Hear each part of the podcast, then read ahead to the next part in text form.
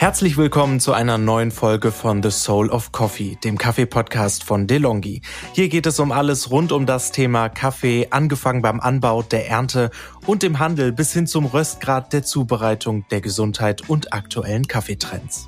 Hallo liebe Kaffeefans, ich bin Melanie, Foodjournalistin und Foodfotografin, fokussiert auf die Themen Kaffee und Tee und wieder eure Gastgeberin. Ich freue mich, dass ihr wieder reinhört bei The Soul of Coffee. Heute dreht sich alles um das Kaffeeland Italien. Kaffee und Italien, das gehört einfach zusammen, nicht wahr? Doch warum ist das eigentlich so? Dieser Frage gehen wir heute mit unserem Gast Dominik Bischof nach. Dominik ist sowohl Barista als auch Authorized SCA Trainer und Manager des Lavazza Training Centers, eines der größten Kaffeestudienzentren auf deutscher, italienischer und internationaler Ebene. Willkommen, Dominik. Hallo Melanie, freut mich. Vielen Dank für die Einladung. Bevor wir starten, stellen wir immer drei schnelle, kurze Fragen zum Einstieg und zum Warmwerden. Bist du bereit? Absolut. Super. Nur Kaffee oder auch schon mal Tee? Tatsächlich beides. Nummer eins natürlich ganz klar Kaffee, aber bei Erkältung darf es gerne auch mal Tee sein. Ah, super klar, der Klassiker, ne?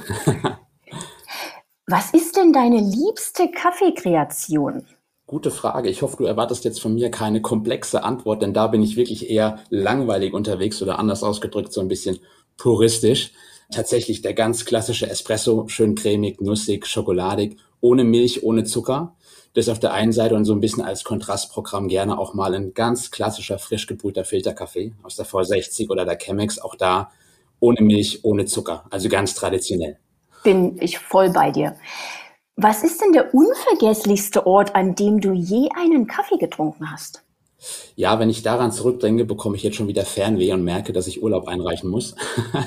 Es war damals im Rahmen eines Italienurlaubs. Wir sind durch Norditalien gereist und sind dann gegen Ende nochmal in die Toskana eingewandert sozusagen, haben dort eine schöne Fahrradtour gemacht oder Kaffee-Fahrradtour. Und gegen Ende haben wir dann so ein wirklich kleines, verstecktes, süßes Restaurant entdeckt, sind dann dort eingekehrt nach der Fahrradtour, haben dort zu Abend gegessen, saßen auf der Terrasse. Es hat einfach alles gepasst, das Wetter war schön, das Essen war lecker, der ganze Urlaub war einfach schön. Und gegen Ende kam dann der Inhaber auch zu uns nach draußen, hat mit uns ein bisschen gesprochen, hat dann unsere Kaffeeleidenschaft gleich bemerkt.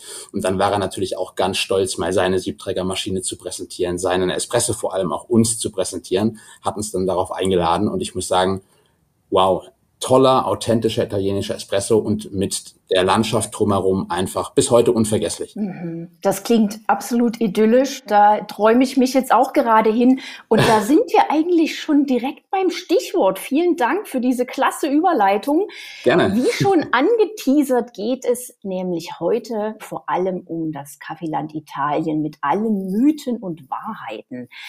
Wie kommt es eigentlich zu diesem Ruf, den Italien hat? Das Land des Kaffees zu sein. Ja, ich muss ja ehrlich gestehen, ich habe ja damals schon zur Schulzeit das Fach Geschichte nicht so wirklich gerne gehabt. Mach aber bei Kaffeegeschichte mal eine Ausnahme, das ist wenigstens interessant. Denn wir müssen da mal so ein bisschen zurückblicken in die Historie oder in die historische Entstehungsgeschichte, wie denn letztendlich auch Italien zu dem Ruf als Land des Kaffees kam. Und alles begann genauer gesagt so um 1570 herum, also ganz, ganz lange her. Damals kamen die ersten Kaffeebohnen von Afrika nach Venedig und alleine dadurch war dann so mit Venedig oder genauer gesagt Italien das erste Land im heutigen Europa, das über Kaffeebohnen verfügte. Das war schon mal ein wichtiger Meilenstein in der Geschichte. Dann ging es natürlich weiter, 1647, ein ganz wichtiges Datum, denn das erste Kaffeehaus in Venedig hat eröffnet. Und ein weiterer, ich nenne es mal Meilenstein, sicherlich auch in der Geschichte in Italien, ist 1895 gewesen, als Luigi Lavazza damals in Italien in seinem, ich nenne es mal kleinen Tanta Emma Lädchen in der Turiner Innenstadt das Blending erfand. Ne? Das Thema, ich mische einfach mal Arabica mit Robusta und röste das dann mal. Und das wird ja bis heute von vielen, vielen Röstereien auch weltweit praktiziert. Und diese drei Daten, glaube ich, beschreiben sehr gut, wie dann letztendlich auch Italien zu diesem Ruf kam. Zu Recht natürlich. Mhm. Wer hätte es gedacht, dass die Geschichte dann doch schon so lang ist, ne? Auch zum Thema Blends. Hm? Das war jetzt für mich Definitiv, neu. Sehr ja. spannend.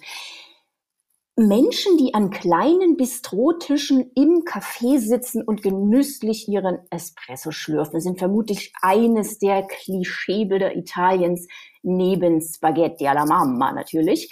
Gehört Kaffee wirklich so stark zum Lebensgefühl? Das hast du gerade schön ausgedrückt. Ja, tatsächlich. Das sind auch tolle Bilder, die man immer so vor Augen hat. Ne? Man kennt es ja auch aus Film und Fernsehen.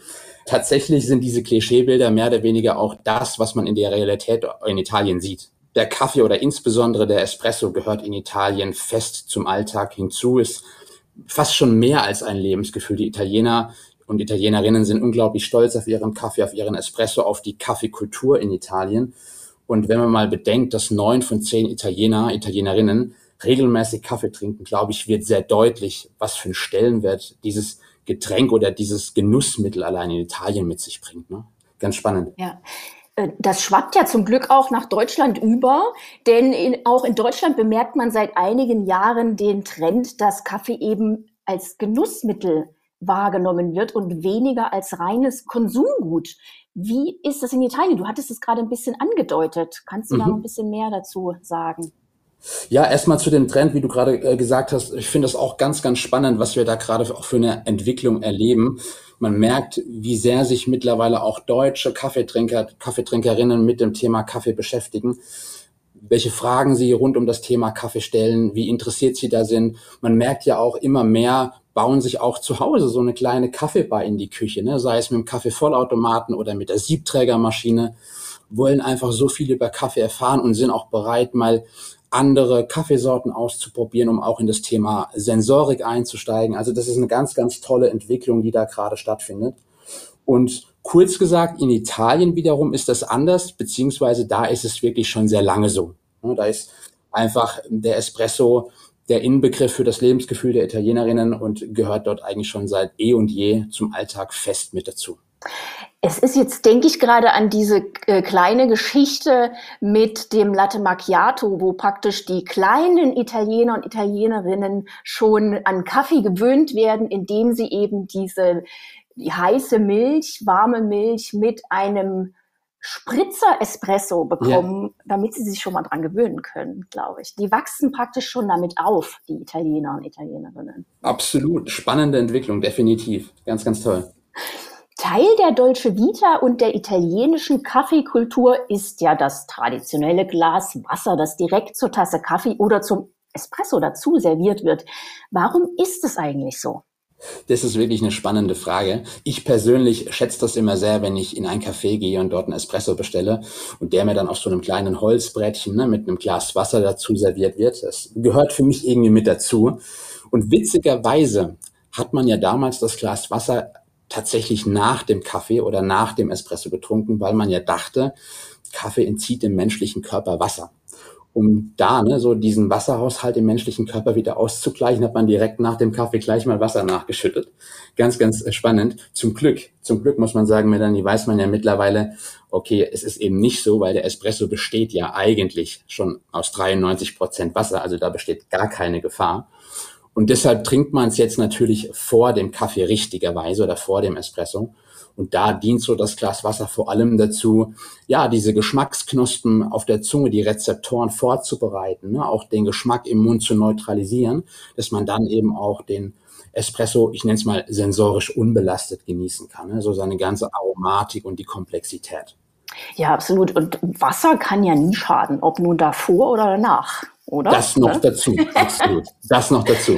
Rund um den Espresso gibt es in Italien natürlich viele Rituale und Traditionen. Kannst du uns hier einen kleinen Einblick über, ja, sagen wir, ausgefallene Besonderheiten geben? Ja, absolut. Ich habe ja in den letzten Wochen und Monaten auch viel mit meinen italienischen Kolleginnen hier bei Lavazza gesprochen, um auch mal so ein bisschen mehr nochmal in die italienische Kaffeekultur eintauchen zu können. Ne?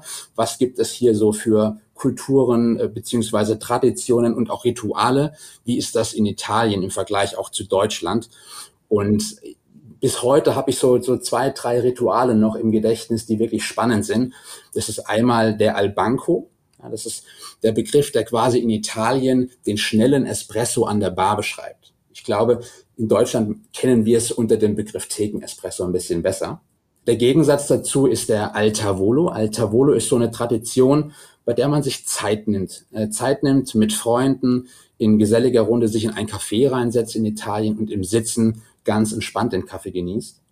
Und was auch super, super schön ist. Ich glaube, das ist weniger eine Tradition und auch kein Ritual. Es ist einfach eine unglaublich solidarische Geste. Das ist nämlich dieser sogenannte Café Sospeso. Der beschreibt quasi das Thema, dass ich in Italien in einen Café reingehe, bezahle dort zwei Kaffee, trinke aber selbst nur einen und den zweiten gebe ich an eine bedürftige Person ab, die sich sonst eigentlich den leckeren Kaffee hätte nie leisten können. Also das zeigt einmal mehr, okay, Kaffee verbindet Menschen. Ganz, ganz tolle mhm. Geste. Mhm. Genau, das letzte, was du gesagt hast, so Suspeso, wird, glaube ich, im internationalen Gebrauch auch als Suspended Coffee oder aufgeschobener Kaffee bezeichnet. Wer Richtig. jetzt den italienischen Begriff nicht kennt, wird auch in Deutschland des Öfteren gemacht, habe ich schon gesehen. Auch im englischsprachigen Ausland habe ich das gesehen. Also es ist eine, wirklich eine sehr schöne Sache tatsächlich. Absolut, ja. Mhm. Ist der Espresso tatsächlich auch die beliebteste Kaffeevariation in Italien oder wie steht es um Cappuccino oder eben äh, Latte Macchiato, wie ich das gerade erwähnt habe?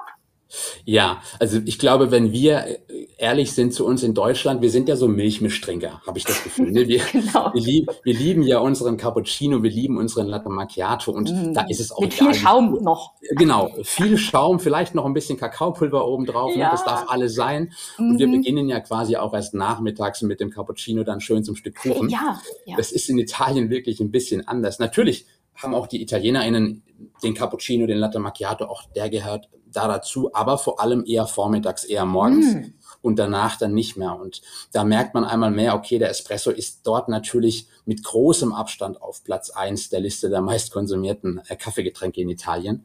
Und ich habe da auch mal eine spannende Statistik gelesen, denn vier von zehn Italienerinnen trinken zwei bis drei Tassen pro Tag Espresso das spricht schon mal für sich, wie wichtig doch der Espresso für die Italienerinnen ist, oder? Mhm. Und dann auch klassisch nach dem Essen, so wie wir das in Deutschland gewohnt sind? Definitiv nach dem Essen, auch morgen schon, zwischendurch, wie wir es äh, vorhin ja auch gehört haben, ne, der Albanco mal schnell irgendwie auf dem Weg zur Arbeit, ich stelle mich an die Theke, schlürf kurz ein Espresso und weiter geht's. Ne, das ist so die Kultur, die sie leben. Aber eben immer in der Bar direkt. Also Espresso to go wäre wahrscheinlich ein No-Go.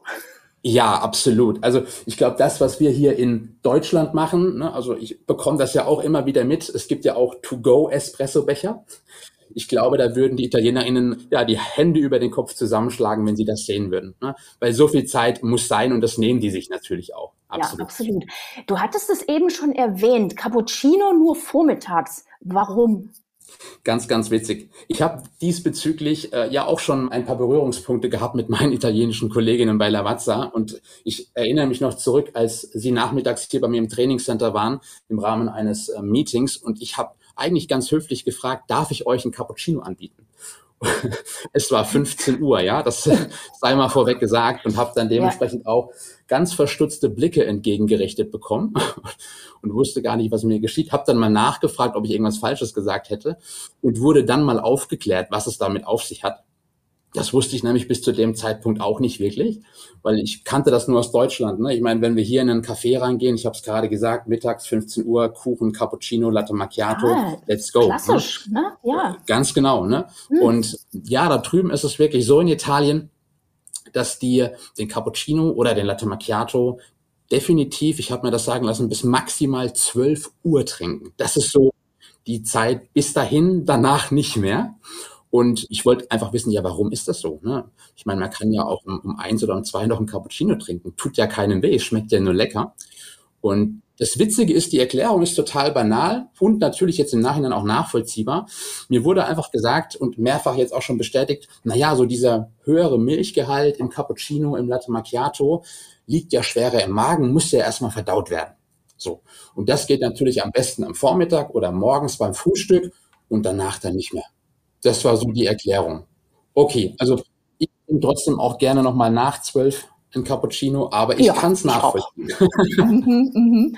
Also ich weiß zumindest aus Filmen, dass wenn dann Cappuccino vormittags getrunken wird, dass dann durchaus auch ein kleines Stückchen, wie man aus der Ecke, wo du herstammst, sagt, dazu serviert wird. Genau, absolut, ja. Der Espresso hat ja seine Wurzeln in Italien, haben wir jetzt schon äh, ganz oft gehört, wo er um 1900 in Mailand erfunden wurde. Doch wie kam er eigentlich zu seinem Namen? Auch da muss ich ja gestehen, auch ich hatte kein Latein zu meiner Schulzeit. Aber bei Kaffee macht man natürlich wieder mal eine Ausnahme. Ich habe das auch damals gegoogelt, woher das dann eigentlich kommt, muss ich ja fairerweise gestehen. Und ja, bin dann auch auf das Ergebnis gestoßen. Es kommt von Expressus. Expressus ist quasi der lateinische Ausdruck für Espresso und bedeutet auch so viel wie ausgedrückt. Und gerade so dieses Wort ausgedrückt steht so in dem Moment auch für diese ja, intensive, kurze Zubereitung und natürlich auch Durchlaufzeit des Espressos an der Siebträgermaschine. Und ich glaube, wenn man es mal ganz genau nimmt, es gibt ja heute noch viele, das hast du bestimmt auch schon festgestellt, Melanie, die ja noch den Espresso mit X bestellen. Ne? So ein das Espresso wollte ich gerade sagen, genau. Also ich höre und lese das auch ja. immer wieder. Ich hätte gern einen Espresso. Und ich so, hä? Ja. Hm? Und wenn man jetzt mal das Ganze sehr, sehr streng nimmt, sind die Menschen ja damit nicht ganz falsch unterwegs, ne? Weil es kommt aus dem Lateinischen, also sollten wir vielleicht künftig mit denen, die einen Espresso bestellen, nicht so hart ins Gericht gehen. Ja, ja, genau. Und nächster wichtiger Streitpunkt, wo wir ja. gerade beim Thema sind, für deutsche Touristen, Touristinnen ist immer die Frage Espresso oder Espressi? Was ist denn jetzt der äh, richtige Plural? Ich hätte noch eine dritte Variante. Was wäre oh. denn mit Espressos? Oh ja, S natürlich am Ende, ja. Mhm. Ja, das gibt es ja auch noch. Nein, aber tatsächlich Espressi, ne? Espressi ganz klar und da dann ohne X, haben wir gerade geklärt. genau, genau. Oftmals hört man ja, dass der Kaffee in Italien anders schmecke als hierzulande. Ja, kann ich äh, sehr gut nachvollziehen. Da spielt die Kultur eine Rolle. Woran liegt das? Gibt es spezielle Röstvorlieben oder Kaffeemischungen? Du hast vorhin schon von Blends gesprochen. Ja, genau. Also ich würde tatsächlich sagen, es sind hier viele, viele Gründe, die dafür verantwortlich sind, warum gerade wir Deutschen den Kaffee, den wir dann in Italien zum Beispiel im Rahmen eines Urlaubs trinken, immer als er schmeckt anders beschreiben. Ähm, das ist zum einen, glaube ich, so ein bisschen auch die Psychologie des Menschen, so nenne ich es jetzt einfach mal. Ich meine, es gibt ja auch das Thema, viele können Kaffee nur aus einer weißen oder einer braunen Tasse trinken. Ne? In der schwarzen schmeckt es schon wieder nicht. Und ich glaube, das ist auch hier so ein Stück weit gegeben, denn wenn ich so mit der Familie, mit Bekannten, mit Freunden spreche, die so kurz vor dem Italienurlaub stehen, ist das Erste, was dann immer gesagt wird, nicht wir gehen an den Strand oder wir legen uns ans Meer oder sowas, sondern es das heißt immer, das Erste, was wir machen, wir trinken sofort einen Kaffee, wenn wir in Italien sind. So. Und ich glaube alleine diese Assoziation ne, zwischen Kaffee und Italien, die bei jedem auch tief verankert ist, führt, glaube ich, auch verbunden mit der Erwartungshaltung gegenüber dem Kaffee, den man dann da drüben endlich auch mal trinken kann, wenn man da ist, dazu, dass er irgendwie definitiv anders schmecken muss. Ne? Ob jetzt besser oder schlechter, das ist natürlich immer subjektiv, aber er schmeckt einfach anders. Ne? Und damit einhergehend, du hast es gerade angesprochen, auch das Thema Röstung ne? oder Röstvorlieben. Ich meine, wir haben in Italien natürlich auch die Thematik, dass die ItalienerInnen sehr gerne einen sehr intensiven Espresso oder gerne auch ihren Ristretto trinken und damit einhergehend natürlich auch eine weitaus intensivere Röstung haben. Mhm. Kannst du kurz sagen, was ein Ristretto ist für diejenigen, die das nicht ja, wissen? Tatsächlich, also vereinfacht ausgedrückt, der Ristretto ist so dieser verkürzte Espresso. Ne? Also quasi in der Tasse nur die Hälfte von einem Espresso. Man nimmt aber im Original für die Zubereitung die gleiche Menge an Kaffeemehl wie auch für einen Espresso, lässt den Ristretto auch genauso lange durchlaufen wie ein Espresso, hat am Ende eben nur weniger in der Tasse. Man nutzt also dafür einen noch feineren Mahlgrad. Und dadurch bekommt man diese noch intensivere Konzentration von Kaffeemehl und weniger Wasser. Ja, das ist so das Thema. Und ja, wir haben halt dementsprechend auch diese Röstungen in Italien. Ne? Im Vergleich zu Röstungen beispielsweise hier in Deutschland sind die natürlich nicht selten etwas dunkler, etwas kräftiger, etwas intensiver, etwas öliger. Und das führt natürlich auch dazu, dass das Geschmacksprofil letztendlich in der Tasse auch nochmal ein ganz anderes ist, was man wahrnimmt, was wir jetzt vielleicht nicht so aus Deutschland kennen und da drüben dann besonders intensiv wahrnehmen. Und ich glaube, einhergehend auch mit der Röstung kommt das Thema Mischung ich habe es vorhin angesprochen, 1895 war ja so ein Meilenstein, als äh, Luigi Lavazza in seinem Tante Emma Lädchen in Turin in der Innenstadt das Blending erfunden hat, was ja bis heute weltweit von den meisten Röstereien auch praktiziert wird. Und das ist auch in Italien eigentlich gang und gäbe. Also die Kaffees, die wir dort drüben auch bekommen, die wir trinken, das sind meistens Mischungen aus Arabica Robusta oder genauer gesagt Coffea Arabica mit Coffea Canifora, die dort welchen Mischverhältnissen auch immer 60, 40, 50, 50, 70, 30 gemischt werden. Und das führt natürlich auch dazu, dass wir hier eine ganz andere Aromatik haben. Ne? Auf der einen Seite so dieser fruchtig-florale Arabica, auf der anderen Seite dann doch dieser würzig, schokoladig, cremige Robusta. Ganz, ganz toll auch in der Kombination miteinander. Und ich glaube, diese drei Punkte sind so für mich ausschlaggebend dafür, dass man irgendwie definitiv den Kaffee da drüben in Italien als anders schmeckend definiert. Mhm, mhm. Man sagt ja auch eine italienische Röstung, ne? wenn man wenn man hier ja, in Deutschland richtig. in eine Rösterei geht und eben wirklich so einen klassisch italienischen Kaffee haben möchte. Ich hätte gerne eine italienische Röstung. Ne? Genau, ne? und das ist ja dann meistens auch sowas mit einem höheren Robusta-Anteil. Ne? Genau, ja dass es noch intensiver schmeckt, noch cremiger wird, auch von der Crema, die ja auch eine wichtige Rolle spielt in der italienischen Kaffeekultur. Super, dass du das ansprichst. Ich wollte nämlich hier gerade noch eine Zwischenfrage stellen. Wie viel Wert legt denn der Italiener, die Italienerin auf die Crema? Sehr, sehr viel Wert. Und da muss man auch fairerweise sagen, also das Auge trinkt natürlich auch mit. Ja, und ich glaube auch für die ItalienerInnen ist es immer ganz schön, wenn sie ihren Espresso serviert bekommen in einer schönen, richtig dickwandigen Tasse, dass der Espresso auch schön lang warm bleibt, ne? dass die Crema natürlich auch einen längeren Bestand hat und dann so mit dem Löffelrücken zwei, dreimal durchrühren und die Crema so an, an dem Rand entlang hochschieben. Ich glaube, das gehört so mit dazu. Das ist ein schöner Moment, den die genießen. Für die muss der Espresso eine schöne dicke Crema haben. Ne, und man kennt es ja auch, ne, so das Thema Zucker. Ne, Zucker muss auf der Crema mal ein paar Sekunden liegen bleiben oder das Cantuccini, ne, wie dick die Crema ist, die Tests, die da alles gemacht werden. Ja, ja spannend. Ja, ja, ja. Also die ItalienerInnen trinken ihren Espresso schon mit Zucker, habe ich das richtig verstanden? Sowohl als auch. Sowohl als auch. Ich kenne viele, die machen das wirklich mit Zucker. Da sind die jetzt, glaube ich, nicht so streng. Es geht bei denen primär um den Espresso. Mhm, mhm, ja. ja, natürlich, logisch. Wir sind wieder beim Stichwort Lavazza. Seit mehreren ja. Jahrzehnten setzt Lavazza bereits auf das Trainingscenter. Was genau wird denn dort gemacht und kann da theoretisch jede, jeder Interessierte teilnehmen? Ja, es ist ein spannendes Thema und ich muss zugeben, da bin ich echt total stolz, auch Teil des Ganzen sein zu dürfen. Wir haben in der Lavazza Group mittlerweile das weltweit größte Kaffeeschulungsnetzwerk. Allein in Italien beispielsweise, da wo sich auch das Headquarter von Lavazza befindet, haben wir acht verschiedene Trainingscenter. Und ich freue mich wirklich sehr, dass ich auch der Leiter des Trainingscenters hier bei Lavazza in Deutschland sein darf. Und wir haben hier natürlich verschiedenste Aus- und Weiterbildungsprogramme. Das beginnt beim klassischen Barista-Workshop, den es auch in verschiedenen Modulen und Schwierigkeitsgraden gibt, aufeinander aufbauend über die Latte Art Masterclasses, auch hier wieder verschiedene Level, die wir anbieten, mit verschiedenen Schwierigkeitsgraden, aber auch ja, klassische Verkostungen, die wir durchführen oder aber auch Trainings on the Job, ne, weil prima geht es natürlich bei unseren Trainings darum, unsere Kunden und unsere Partner fit zu machen rund um das Thema Kaffee. Sowohl in der Praxis, aber auch in der Theorie und mittlerweile auch natürlich wir haben es vorhin ja besprochen, der Trend, das Interesse, wie das gestiegen ist zum Thema Kaffee, nimmt enorm an Fahrt auf. Und da machen wir mittlerweile auch die Kaffeetheorie in regelmäßigen Abständen als äh, digitale Live-Online-Schulung, weil auch da das Interesse unglaublich groß ist. Und ja, da so zu unseren Kunden und Partnern zählen eigentlich Mitarbeiter und Mitarbeiterinnen aus der Gastronomie, aus der Hotellerie und auch aus dem Catering-Bereich. Also dieser gesamte Horeca-Bereich, den wir damit abdecken.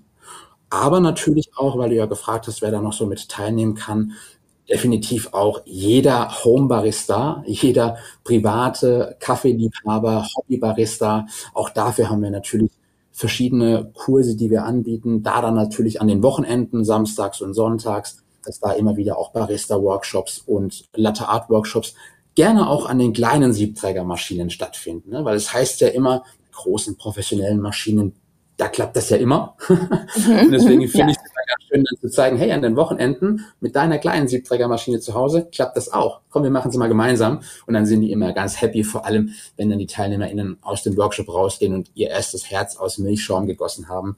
Das ist immer so ein toller Moment, nicht nur für mich als Trainer, vor allem auch für die TeilnehmerInnen. Äh, ja, das ist toll. Erfolgserlebnisse im Geschmack und in der Tasse, ne? Absolut, absolut.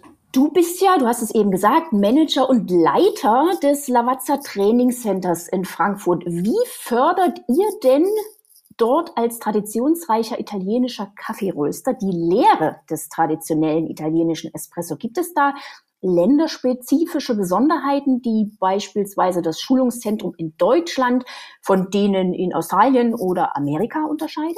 Spannende Frage. Also klar, ne, wie du gerade gesagt hast, als traditionsreicher italienischer Kaffeeröster haben wir natürlich eine enge Verbundenheit äh, zu der italienischen Kaffeekultur. Und die DNA für uns ist ja auch so dieser typische, authentische italienische Espresso. Das lassen wir natürlich schon immer so mit einfließen in den Workshops. Das ist ja auch der Inbegriff unserer DNA, wie ich es gerade schon gesagt habe. Aber natürlich darüber hinaus trainieren wir alles rund um das Thema Kaffee, primär vor allem der Geschmack, also die sensorische Wahrnehmung. Es geht auch um die Qualität der Getränke. Es geht vor allem auch um die Qualität des Milchschaums und natürlich auch um ja, das hygienische, einwandfreie, schnelle Arbeiten an den Siebträgermaschinen. Also auch das Thema Speed of Service, Service-Schulungen, Personalschulungen, Mitarbeitertrainings und so weiter und so fort. Und das geht natürlich weit über die Landesgrenze Italiens hinaus. Das ist so ein Schwerpunkt bei uns. Und dann, wie du es gerade gesagt hast, wir müssen natürlich auch in den Trainings immer so ein bisschen die ja, länderspezifischen Besonderheiten durchaus berücksichtigen und natürlich auch darauf eingehen. Ne? Ich meine, wir haben unterschiedliche Kulturen. Die Kaffeekultur in Italien unterscheidet sich natürlich auch von der Kaffeekultur zum Beispiel in Skandinavien oder von der in den USA. Ne? Und da müssen wir natürlich auch gucken, je nachdem, welche Kunden, welche Partner wir auch bei uns in den Workshops da haben, die haben ja auch wiederum ihre Gäste, die sie zufriedenstellen wollen. Ne? Und da wollen wir natürlich auch die Gäste verstehen und unsere Kunden verstehen, um da das Bestmöglichste aus den Trainings herauszuholen. Ne? Beispiel jetzt hier in Deutschland bei uns, wir hatten es ja vorhin schon mal drüber, so diese Milchmischgetränke. Ja, das ist so uns in Deutschland ganz beliebt. Also da geht es natürlich dann darum, dass wir hier den Fokus auch neben dem Espresso natürlich auf das Thema Milchschaum legen. Dass unsere deutschen Kunden und unsere deutschen Partner auch das können und das beherrschen, damit sie auch ihre deutschen Gäste zufriedenstellen können. Wenn ich jetzt mal weiterblicke und hatte auch vor kurzem erst Kontakt mit unseren Trainern aus dem Trainingscenter in Schweden. Spannend, ja. Genau, ne, also Skandinavien ist natürlich wiederum auch nochmal eine ganz andere Kaffeekultur. Ne? Mit ihrer Fika-Kultur, ne? Richtig. Also die zelebrieren das ja auch total. Die haben ja irgendwie zweimal am Tag eine festgeschriebene Arbeitspause, wo die sich zum Kaffeetrinken treffen. Das sollten wir auch mal einführen bei uns, oder? Hm. Ja, bin ich dafür. ich auch. Ne, also da merkt man auch schon, okay, in Schweden wird dann in diesen Kaffeepausen vor allem auch eher hellere, eher mildere Röstungen bevorzugt, die dort getrunken werden, vor allem als Filterkaffee. Ne? Während dann wiederum als Kontrastprogramm gehen wir zurück nach Italien, dort halt wirklich der Espresso die Nummer eins ist und insbesondere vor allem halt der Ristretto. Ja? Und Amerika auch ganz, ganz spannend, wenn ich mit den Kolleginnen und Kollegen aus Amerika spreche bei uns bei der Lavazza Group. Das ist halt nicht nur das Land der unbegrenzten Möglichkeiten, sondern das ist halt irgendwie auch das Land von ausgefallenen Kaffeekreationen. Und ich finde es immer spannend, also wenn irgendwie ein neuer Trend kommt, dann kommt er meistens aus den USA. Und die sind da, glaube ich, so insgesamt ein bisschen offener gegenüber neuen Dingen und probieren das gerne einfach erstmal aus.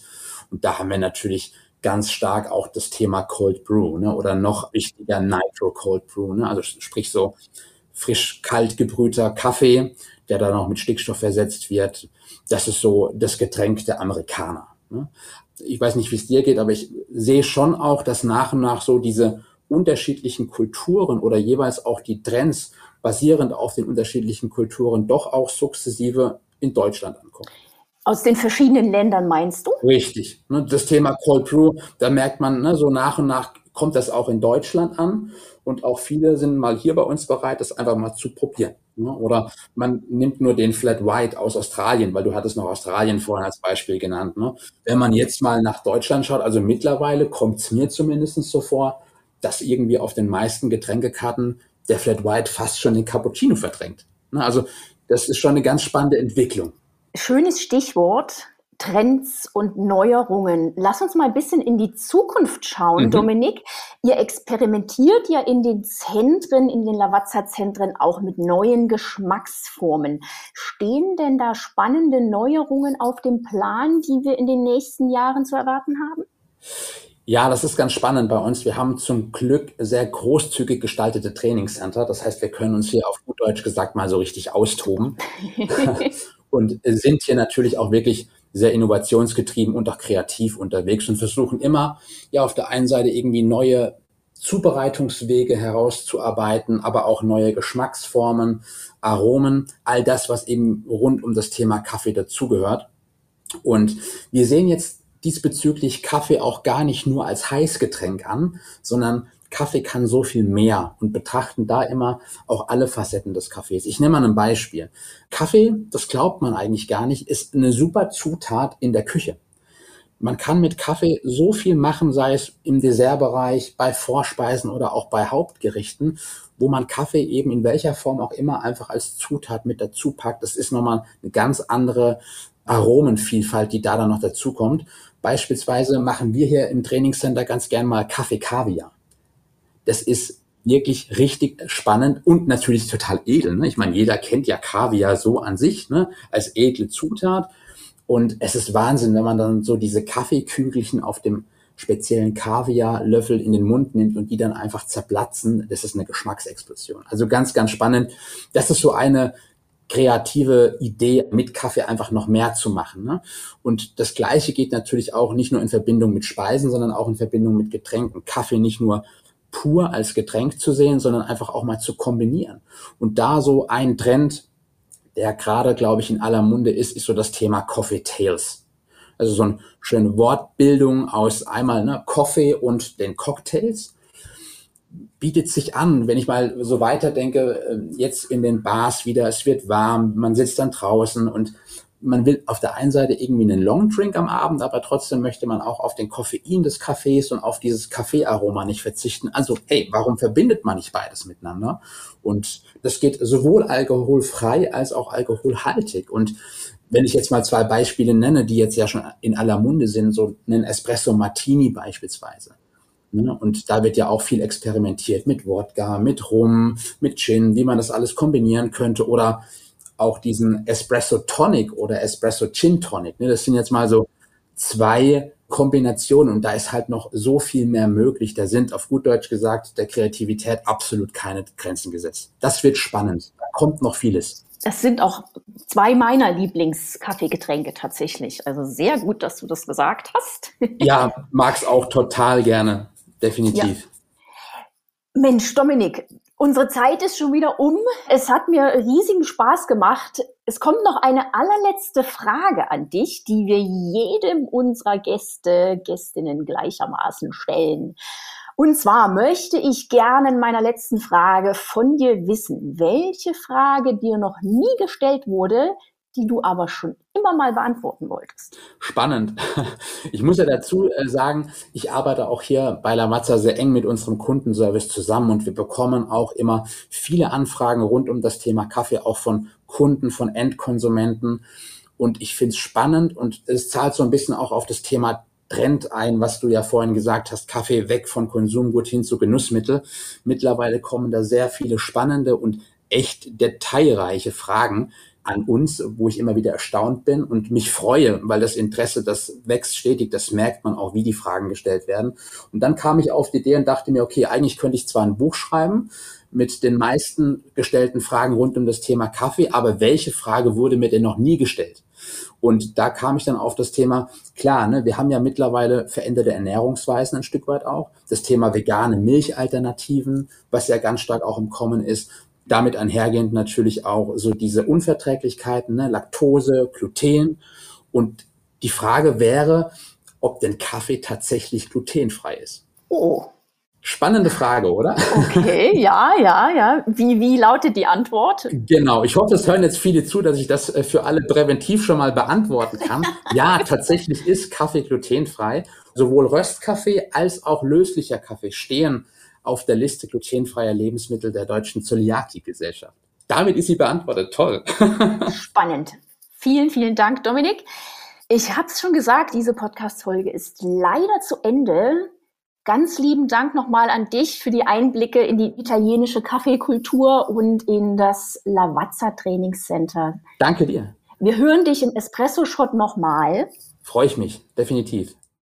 Mehr Infos zu Dominik und den Lavazza Training Centers findet ihr wie immer in den Show Notes. Und wie eben erwähnt, in der nächsten Folge hört ihr Dominik wieder. Dann stellt er uns eine Turiner Kaffeespezialität vor, den Bicerin, ich hoffe, ich habe das richtig ausgesprochen, warum das genaue Rezept noch immer ein wohlgehütetes Geheimnis ist und wie man dennoch in den Genuss dieser Köstlichkeit kommt, verrät Dominik im Espresso-Shot.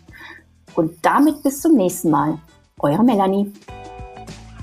Diesen Podcast könnt ihr auf allen gängigen Podcast-Plattformen abrufen, abonnieren und bewerten. Wenn ihr Fragen oder Feedback für uns habt, dann schreibt uns gerne an podcast-delongi.de at delongigroup.com. Ich danke euch und bis zum nächsten Mal bei The Soul of Coffee.